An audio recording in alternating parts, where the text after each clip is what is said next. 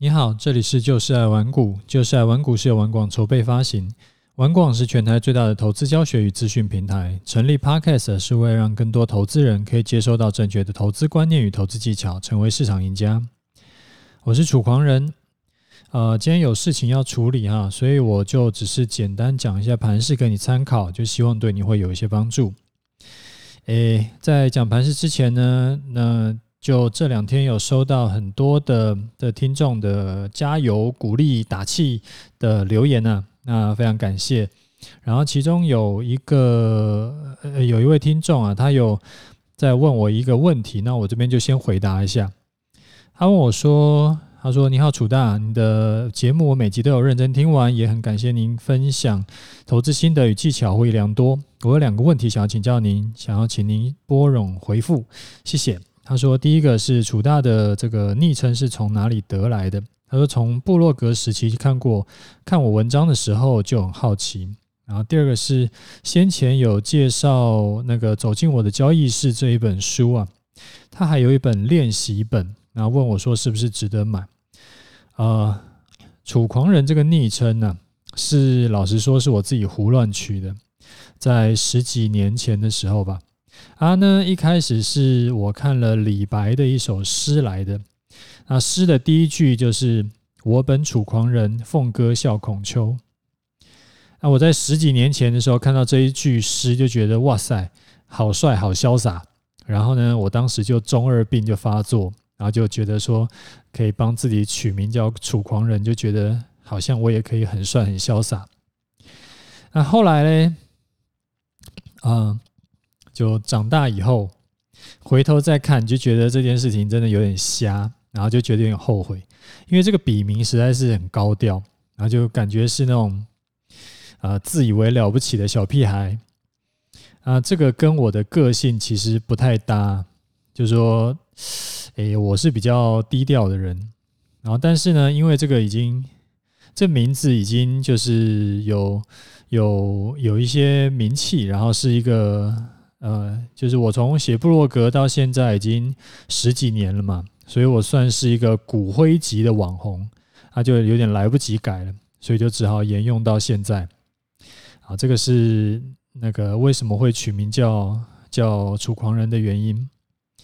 那走进我的交易室，他的这个练习本呢、我没有看过，所以我没有办法给你建议。但是呢，我会建议你说去，就是你自己去翻翻看，然后你觉得 OK，你就把它买下来。原因是什么？原因是说，我可以分享一下我这几年，就是，嗯、这可能有十年了吧，这十年来的一个就是。做事情跟买东西的一些经验呢，就是我后来越来越觉得，就如果可以用可能几百块去买书，就可以得到别人多年的经验，是非常这个算是无敌划算的。甚至是我花个几千块、几万块的学费，可以跟高手学习，也是非常非常划算的。因为可能我花个几万块钱去学到这个高手的一套。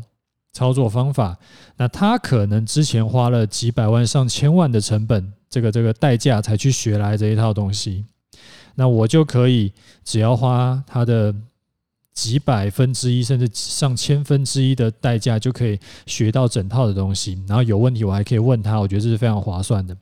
对我来说啊，其实最贵的是浪费时间。或者是自己去啊乱弄，然后结果赔更多钱，这种我觉得是更浪费了。所以我我其实还蛮常去买书或者是买课程来上。那买书当然不一定都有时间全部看完了，那无所谓，反正就挑我要看的内容看。也许也许一本书或者是一堂课，我能够得到一个知识，或者是一个观点，或者是一个技巧，我就觉得非常值得。那像像有些人，他可能为了省一些小钱，然后他去花很多时间找盗版啦，或者说是他自己嗯不会这个，就是可能是新手，然后他也不愿意花钱跟人家学，然后就自己就是闷着头就到市场去乱弄，或者说 Google 一些文章以后就觉得哦应该就是这样了，然后就到市场乱弄，结果最后被市场修修理，然后赔掉可能一百倍的学费。啊，这种其实我觉得观点都是很可惜的。所以像你刚刚问我说，那个这个就是走进我的交易室这一本的练习本，是不是值得买？我觉得就不用想太多，就买吧。这个其实是一个代价很小的东西。那可是如果它对你有帮助，那个可能是真的所谓的一本万利啊。好，那我们来看一下盘势哈。昨天啊，昨天我们说大盘虽然说下跌百点，但主要都是因为台积电的关系嘛。嗯，大盘如果扣除台积电，哎，大盘扣除台积电指数啊，其实根本没什么跌。果然，今天当台积电涨回来的时候，大盘就顺势大涨，而且是把昨天跌掉的全部涨回来呢，还还还超过。所以我的看法依然是维持偏多，没有变。那可是看法是看法嘛，看法是看多，但是因为现在的盘势是还没有满足我的多单进场条件，所以我依然是啊空手在观望。那我这一次的多单进场条件有两点，第一点是它的收盘必须要站在一六五七九之上，那第二点呢是隔天中午十二点不能跌回去，那我就会多单进场。今天收盘是一六五七一，差了八点，虽然说差八点呢、啊。它就可以满足第一个进场条件了，但是就因为它差八点，所以它还没有满足嘛。那下个礼拜放假回来呢，我们再重新来挑战看看，是不是大盘能够符合条件。到时候呃，再重新再看有没有第一个条件有没有符合，有符合的话，隔天有没有符合第二个条件？有的话，我们再进场；没有的话，就继续观望。啊，还记不记得我？那为什么会这么严格呢？就是因为我有跟你分享过我的操作哲学嘛，就是宁可错过最佳买点，而不要急着进场被来回拔。所以这个也是因为我的这个小坚持啦。所以说这一段这两哎，从过年哎那个开红盘以后到现在，我就只有小赔了一趴多一点。这个是也是经验分享。好。那今天早上啊，我在 Facebook 跟 Telegram 有分享不同的操盘技巧给粉丝。其中啊，在 Facebook 我有讲到说，如果今天不是开高走低，而是开高走低以后呢，尾盘再拉高，甚至收盘比开盘还要高的话，那就代表说市场的气氛是很乐观的，压不住多头攻势。已经有人等不及想要先进场卡位，所以放假完呢，往往会直接开高上涨。这个是经验分享，就是操作的之前有碰过，嗯，有碰过几次是这个样子。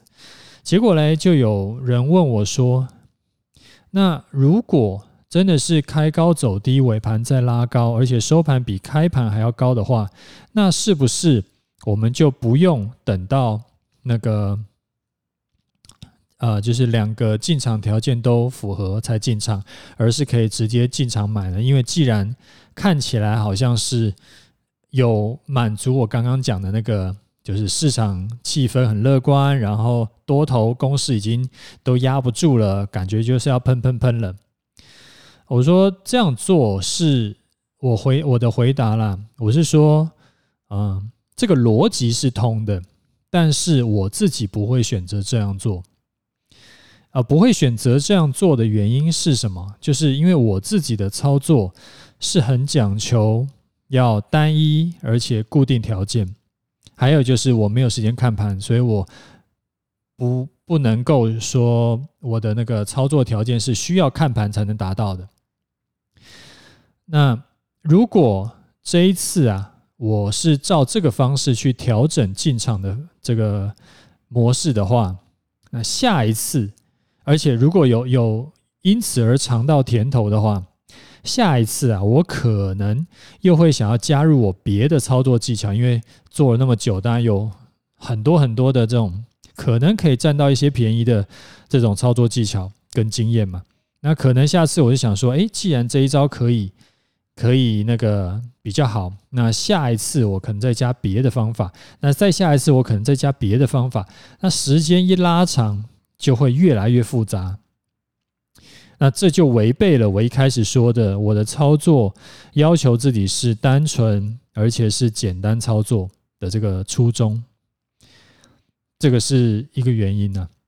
啊，而且呢，对我来说，如果变复杂了以后，其实就会不自觉的会掺入更多的人为判断，因为我可能再加了十个条件进去，但是我不一定每一次那十个条件我都要全部符合，我可能就自己就凭感觉，嗯，就是凭经验啦，然后再去看说，哎，这次可能要符合前几个条件，下次可能符合后几个条件，其实我要掺掺入更多的人为判断，就更吃经验。也就更容易受到我的情绪影响。如果今天很忙，然后这个心情不是很好，那可能我的操作就会比较不好。那就是就是能够不要有这么多需要人为判断的东西，就不要有这么多人为判断的东西。因为受到情绪影响，然后来决定操作的话，其实操作的稳定度。就是会慢慢下降，诶，不一定会慢慢，就也许是很快就会下降。